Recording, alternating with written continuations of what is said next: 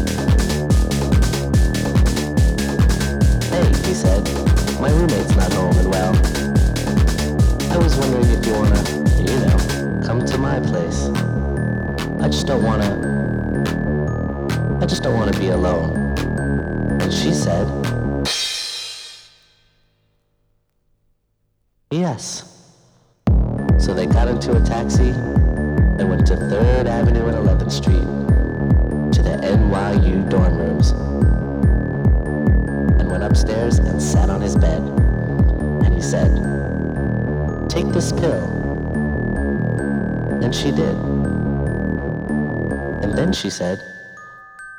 What did you just give me? Ecstasy, he said. And then he fucked her all night.